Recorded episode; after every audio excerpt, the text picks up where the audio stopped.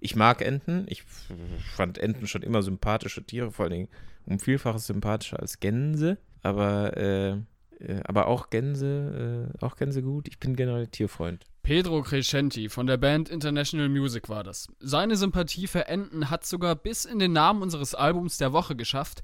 Ententraum heißt die Platte, über die wir heute sprechen. Einmal mit meinem Kollegen Arthur Witte, der hat sich mit der Platte ein bisschen genauer auseinandergesetzt, und dann nochmal mit Pedro, der tatkräftig am Album mitgewirkt hat. Natürlich gibt's auch jede Menge anderer Musiktipps. Girl in Red, Musa, Mr. Meta. Es wird gut. Faust aufs Auge. Die Musiktipps von Mephisto 976. Und wir starten gleich mit unserem Album der Woche. Das kommt von der Band International Music und trägt den Titel Ententraum. Das Essener Trio International Music besteht aus Peter Rubel, Pedro Crescenti und Joel Rotas. 2018 betraten die die Bildfläche der deutschen Gitarrenmusik mit ihrem Debüt Die besten Jahre.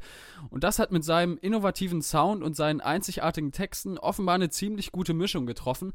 Das Album erschien nämlich in vielen Jahresbestlisten namhafter Musikmagazine und jetzt, drei Jahre später, erscheint das zweite Album ob das an den Erstling anknüpfen kann, erfahre ich jetzt von unserem Musikredakteur Arthur Witte. Hi Arthur. Hallo. So, der Name Ententraum klingt jetzt erstmal ein bisschen eigen und abgefahren. Ich kann mir darunter spontan musikalisch erstmal gar nicht so viel vorstellen. Was ist denn so der generelle Vibe des Albums? Ja, so ganz klar kann man das nicht benennen. Die Platte ist schon recht heterogen, aber einige Grundtöne ziehen sich dann doch schon durch. Zum einen ist das so eine gewisse Melancholie, aber zum anderen auch eine verspielte lockere Art, die manchmal in ganz wundersamen Albernheiten gipfelt. Um das näher zu fassen, können wir ja gleich mal reinhören in den ersten Song des Albums, Fürst von Metternich. Wenn ich wüsste, was in dieser Kiste ist, küsste ich dich, den Fürst von Metternich.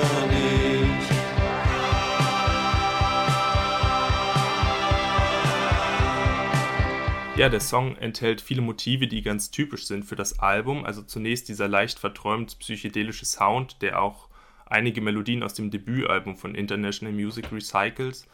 Also ja, recht typisch ist für die Bands. Und auch ein Text, dessen Bedeutung nicht gleich offensichtlich wird. Also wird hier über die historische Persönlichkeit, also diesen österreichischen Diplomat besungen, oder wird hier dem Alkoholismus gefrönt und dem Sekt namens Fürst von Metternich gehuldigt.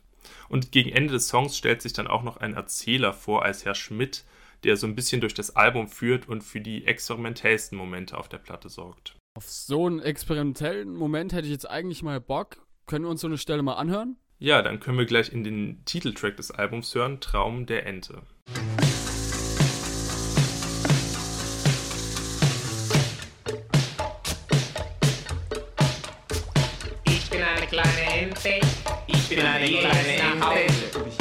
Gehe jetzt nach Hause.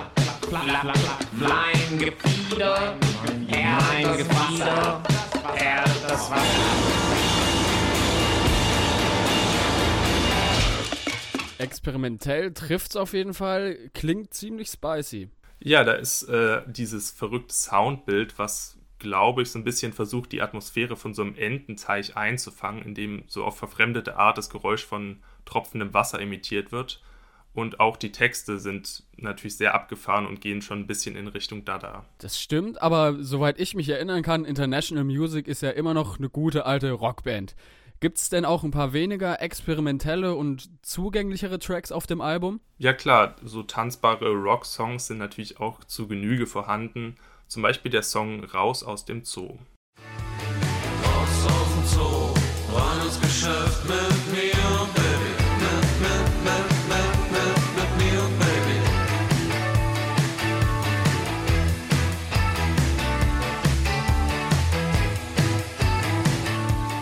geht's schon mal ordentlich nach vorne. Ja, da kommt so richtig äh, Rock'n'Roll-Flavor auf und auch die Texte arbeiten hier, wie ich finde, mit sehr schönen Bildern. Auf dem Song wird ja beispielsweise über die Achterbahnfahrt nach Düsseldorf gesungen, was ich schon einfach eine süße Vorstellung finde. Und ja, gut, das Wort äh, Düsseldorf finde ich einfach lustig. Alles klar. Äh, apropos äh, Düsseldorf, die beiden Sänger Peter und Petro spielen ja auch in der Schwesterband The Düsseldorf Düster Boys mit, die dann eher so im Genre des äh, Folk-Rock äh, zu verorten ist. Und ich würde sagen, der Song Erosion Korrosion würde von der Stimmung auch gut auf so ein Düsseldorf Düsterboys Album passen. Äh, hier stört er natürlich trotzdem nicht. Die Erosion meiner Lust ist die Korrosion unserer Liebe.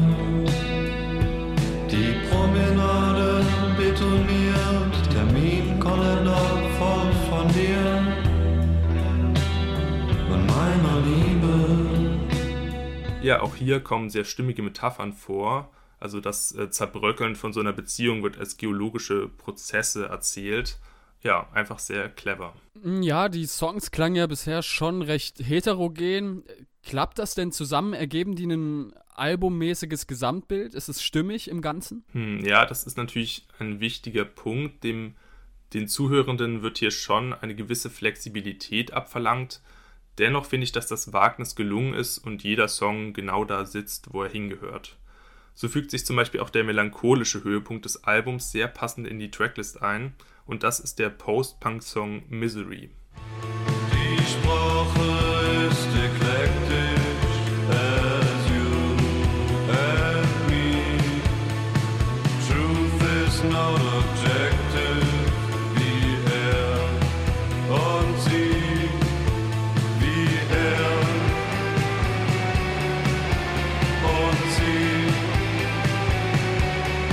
Truth is not objective heißt es im Songtext und äh, ich würde dem ein klein wenig widersprechen, denn eine Wahrheit lässt sich nämlich schon objektiv verkünden und zwar, dass Ententraum ein wirklich fantastisch gutes Album ist. Und weil es so ein fantastisches Album ist, ist es auch unser Album der Woche, Ententraum von International Music. Und wer noch mal Bock aus, auf eine ausführliche Rezension des Albums in Schriftform hat, der kann sich die auf unserer Webseite radiomephisto.de nachlesen. Vielen Dank, Arthur, für das Gespräch. Ja, danke, ciao. Und weil es so schön war, miteinander über dieses Album zu sprechen, haben wir uns gleich noch gedacht, warum denn nicht auch mal mit der Band selber drüber quatschen? Und genau das gemacht. Meine Kollegin Nelly Brentle hat mit Pedro von International Music über gute Kritiken und Sympathien für Enten geredet.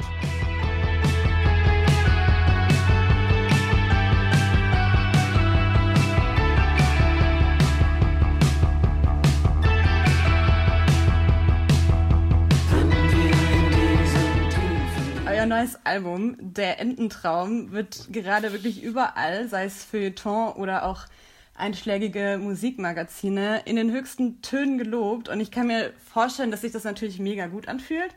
Habe mich aber gleichzeitig auch so ein bisschen gefragt, ob dadurch nicht auch der Druck steigt, weiterhin so abliefern zu müssen und gefallen zu müssen und ob ihr das überhaupt so wollt oder ob ihr im, im Herzen dann doch eher so Punk-Rocker seid, die eher wenig auf fremde Meinungen geben. Gegen das System. äh, nee, ich äh, fühlt sich fühlt sich total gut an. Aber irgendjemand hat mal gesagt, ich weiß nicht mehr wer, äh, dass dass man äh, gute Kritik genauso wie schlechte Kritik behandeln sollte.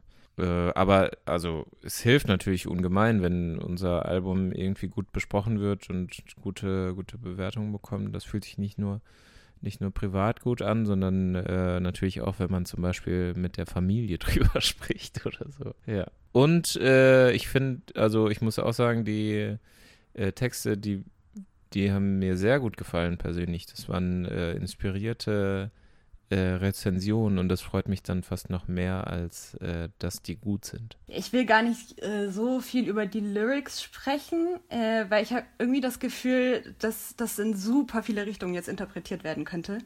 Ähm, mir gefällt aber trotzdem mega gut, dass ich das Gefühl habe, ich kann da so ein bisschen meine eigenen Wahrheiten rausziehen und dass es da so einen sehr, sehr subjektiven Interpretationsspielraum gibt. Aber gleichzeitig klingt es trotzdem irgendwie alles sehr, sehr sehnsüchtig. Inwieweit habt ihr denn da persönliche Themen trotzdem mit verpackt? Mm, Also ich finde es total schön, wenn du das sagst, dass du da deine eigenen äh, Bedeutung draus ziehen kannst. Das finde ich ist auch, macht auch irgendwie einen guten Text für mich aus, dass ich den auf mich selbst äh, beziehen kann und der mir dadurch selbst was bedeutet. Tatsächlich ähm, empfinden wir auch, haben wir alle drei oft ein unterschiedliches Empfinden, was die Texte oder die Lieder anbetrifft. Also äh, da fließt, glaube ich, sehr viel Persönliches rein und ähm, die, die Lieder bedeuten uns natürlich auch äh, sehr viel. Ähm, genau, aber wir sind oft haben jetzt Lieder nicht so diese eine universelle Bedeutung, die es zu finden gilt, diese eine gültige Interpretation, sondern sind vielmehr so ein, so ein haben Anknüpfungspunkte, glaube ich, in denen man verschiedenen Lebenssituationen besser oder schlechter anknüpfen kann. Ja, würdest du sagen, dass das Album irgendwie eine Geschichte erzählt? Oder, also ich habe nämlich in manchen ähm, Artikeln den Begriff Anti-Konzeptalbum gelesen und äh, wollte mal fragen, wie du das so siehst. Ja, das, äh, der Begriff, der entstammt der Feder von unserem Labelchef, dem Maurice Summ. Der hat äh, im Presseinfo geschrieben, dass das ein in Klammern nicht äh, Konzeptalbum sei. Und ich musste da schon länger drüber nachdenken, weil ich finde, dass sich die Liederreihenfolge erschreckend einfach ergeben hat. Also die ähm, irgendwie so diese, na, wie soll ich es nennen, ähm, die, die Kuratierung der Stimmungen, die so aufeinander folgen und, und der Lieder, die hat sich ganz, ganz natürlich in dieser Reihenfolge, die jetzt darstellt, irgendwie ergeben. Und äh, deswegen rätsel ich da auch manchmal drüber, warum das so ist. Ähm, ein wichtiges Charakteristikum, aber glaube ich, finde ich, ist auch der Sound, also der Mix von Olaf, unserem Produzenten, der, der ihm sehr, sehr gut gelungen ist, finde ich. Die, das Album klingt ja echt super. Ähm, das hilft natürlich, da können wir super unsere Lieder reinbetten mit den Instrumentals und mit den Gesängen. Hast du denn aktuell einen äh, Lieblingssong? Äh, das wechselt immer. Und ich vergesse auch immer wieder einen, einen Song. Irgendwie, wenn. Das Album ist ja tierisch lang. da kann man, also, da kann man sich verlieren, aber manchmal kann man auch ein bisschen abschalten. Und dann ist das manchmal so, boah, ich habe voll vergessen, dass wir irgendwie noch, keine Ahnung, immer mehr, dass das, das kommt dann so um die Ecke und nimmt mich total emotional mit, ja.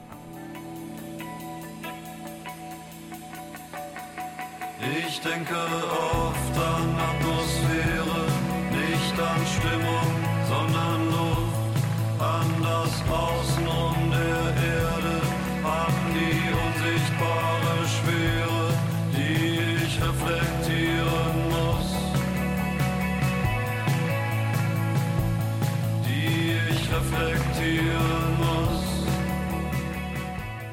vielen Songs habe ich schon, schon sehr krass die 60s rausgehört. Äh, ich musste da auch teilweise echt sehr doll an äh, Simon Garfunkel denken. Oder ähm, ja, äh, auch Velvet Underground. Aber hast du eine liebste 60s-Band oder irgend, irgendeine Band, wo ihr euch ganz viel orientiert? Ähm, nee, also wir haben, unser Musikgeschmack äh, findet doch schon ziemlich viel im letzten Jahrhundert statt, aber nicht nur. Ähm, und Bands wie die Beatles oder Velvet Underground oder ähm, die Beach Boys oder ähm, oder andere, die in dieser Zeit stattgefunden haben, die sind, äh, da haben wir schon eine sehr große Affinität zu. Äh, und ich glaube, das hört man auch, aber ich glaube, man hört auch, hört auch andere Epochen. Also es ist unser Musikgeschmack, der setzt sich aus ganz vielen verschiedenen Sachen zusammen. Hm, okay, meine nächste Frage wäre nämlich, passt eigentlich dann ganz gut dazu. Ähm, also in eurem, in eurem Album sind ja wirklich ganz schön viele Subgenres des Rock irgendwie rauszuhören, würde ich sagen. Aber Subgenres des Rock. toller Begriff, oder? Ähm, naja, jedenfalls, ähm, wenn du jetzt aber mal einen Song machen müsstest, der so komplett davon abweicht, also mal was ganz anderes, irgendwie Rap oder Jazz oder Techno, worauf hättest du denn mal Bock? Ui, gute Frage. Ich glaube, ich. Äh, das ist echt nicht einfach zu beantworten. Ich glaube, äh, auf. Ich kann das nicht, aber Hip-Hop hätte ich schon total Lust. Hast du, hast du einen, einen liebsten Deutschrapper, mit dem du gerne mal ein Feature machen würdest? wenn, du, wenn du jetzt mega sicher wärst. Äh, äh, ja, ich mag Retro-Gott sehr gerne. Ja. Und, ah, der Täubling. Der Täubling. Der Täubling. Ja, den finde ich ganz besonders. Ja, vielleicht äh, wird das ja irgendwann mal noch was. Ja, der wohnt ja auch nicht weit weg, der ist aus Düsseldorf. Ja, dann habe ich jetzt äh, zum Ende noch eine nicht musik-related Frage. Und zwar ähm, ist der Titel des Albums ja schon ganz schön signifikant im Gegensatz zu eurem Bandnamen. Hattet ihr schon vor dem Album äh, eine besondere Beziehung zu Enten oder ist es erst danach so gewachsen? Ähm, es gibt irgendwie, es ist lustig, Joel hat wohl am Anfang seines Kunststudiums öfter mal Enten gemalt. Also so Enten charaktermäßige Sachen. Das ist irgendwie so eine witzige Verbindung zur, zur Vergangenheit. Ansonsten kommt dieses Ententhema auch für mich ein bisschen überraschend, muss ich sagen. Ich mag Enten. Ich fand Enten schon immer sympathische Tiere, vor Dingen um Vielfaches sympathischer als Gänse. Aber, äh, äh, aber auch Gänse, äh, auch Gänse gut. Ich bin generell Tierfreund. Aber nee, dieses Ententhema ist für mich jetzt ein bisschen neuer. Ja, das war jetzt schon meine letzte Frage. Ähm, vielen, vielen Dank für deine Zeit. Äh, ich habe gesehen, dass äh, auf eurem Tourplan auch äh, Leipzig eingeplant ist. Und ich hoffe natürlich, drücke ganz fest die Daumen, äh, dass wir dann im Herbst euch hier willkommen heißen dürfen. Oh Gott, ja, hoffentlich. Ja, danke dir. So, jetzt haben wir uns wirklich ausgiebig mit dem experimentellen Ententraum beschäftigt. Es ist also wieder Zeit, auf den Boden der Tatsachen zurückzukommen, zurück in die Realität. Und womit beschallt man sich am besten, wenn man sich nach guter alter Normalität sehnt? Richtig, mit ein bisschen Indie. Girl in Red hat ein neues Album rausgebracht, If I Could Make It Go Quiet. Wiebke Stark hat sich's schon angehört und bringt uns mal auf Stand.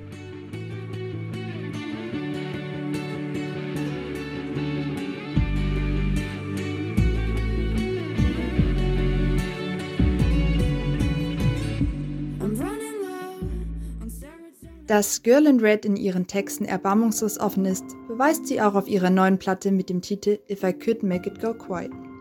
Was sie am liebsten auf Stumm schalten möchte, sind innere Stimmen und Selbstzweifel, die Marie Ulven, aka Girl in Red, immer wieder einholen. Mit dem Opener Serotonin wagt sich die Künstlerin erstmal ins Rappen und knallt HörerInnen ihre dunkelsten Gedanken um die Ohren. Auf dem Track Body and Mind geht sie auf jene existenziellen Ängste ein und wünscht sich eben diesen magischen Stummknopf, der die Künstlerin für einen Moment von ihrem Gedankenwirrwarr befreit. Doch Girl in Red beschreibt nicht nur innere Zerrissenheit und den Schmerz, wenn Liebe am Ende nur einseitig bleibt, wie auf dem Track You Stupid Bitch, sondern rechnet in Did You Come schonungslos mit einer Beziehung ab, in der sie betrogen und verlassen wurde. You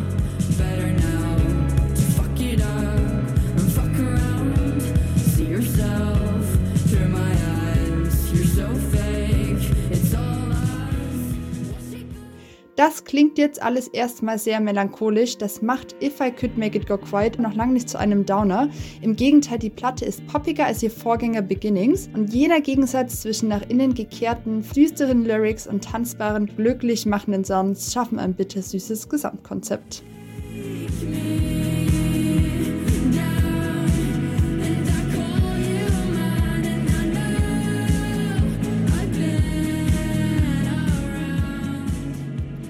Ja, so ein Stummschaltknopf, den hätte ich manchmal auch gerne. Zum Beispiel, wenn ich in der Öffentlichkeit mein gutes altes Schulfranzösisch auspacken muss. Jetzt komme ich aber nicht drum herum, denn Moussa aus Frankreich hat einen neuen Song gemacht. Mauvais Sens heißt der, hoffe ich zumindest. Und Marie Sänger stellt ihn uns kurz vor. Hashtag YoungDevPunk Wannabe schrieb der französische Künstler Moussa 2015 in die Caption seines ersten Instagram-Posts. 2021, eine EP und ein paar tausend Klicks später, ist der Dev-Punk-Einfluss immer noch in seinen Songs zu hören.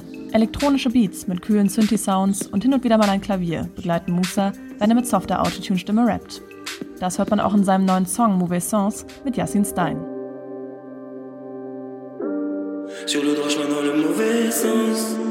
Remonter, redescendre. Remonter, redescendre. Chemin mauvais sens. Sur le droit chemin dans le mauvais sens. Remonter, redescendre. Sur le droit chemin dans le mauvais sens. Auf dem richtigen Weg in die falsche Richtung, singt Yassin Stein. Der Sound klingt zwar verträumt und melancholisch, wenn man aber auf die Lyrics achtet, wirkt er vor allem ironisch, zynisch und frustriert. Es geht um eine blutige Welt, in der das Gute unsichtbar wird und die Menschen wahnsinnig. Auf einem anderen Planeten wären wir Affen, singt Musa. In einer besseren Welt wären wir Heilige, antwortet Yassin. Die beiden scheinen hin und her gerissen zwischen Genie und Wahnsinn der Menschheit, sind sich gegen Ende des Songs aber einig. Sie hätten den Stierkämpfer gerne den Stierkampf verlieren sehen. Für uns zu hören gibt es von Musa dann mehr im Juni mit dem Release seines ersten Albums.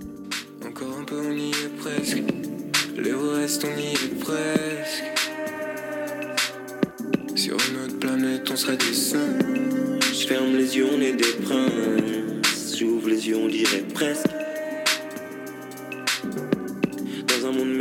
Serait des saints.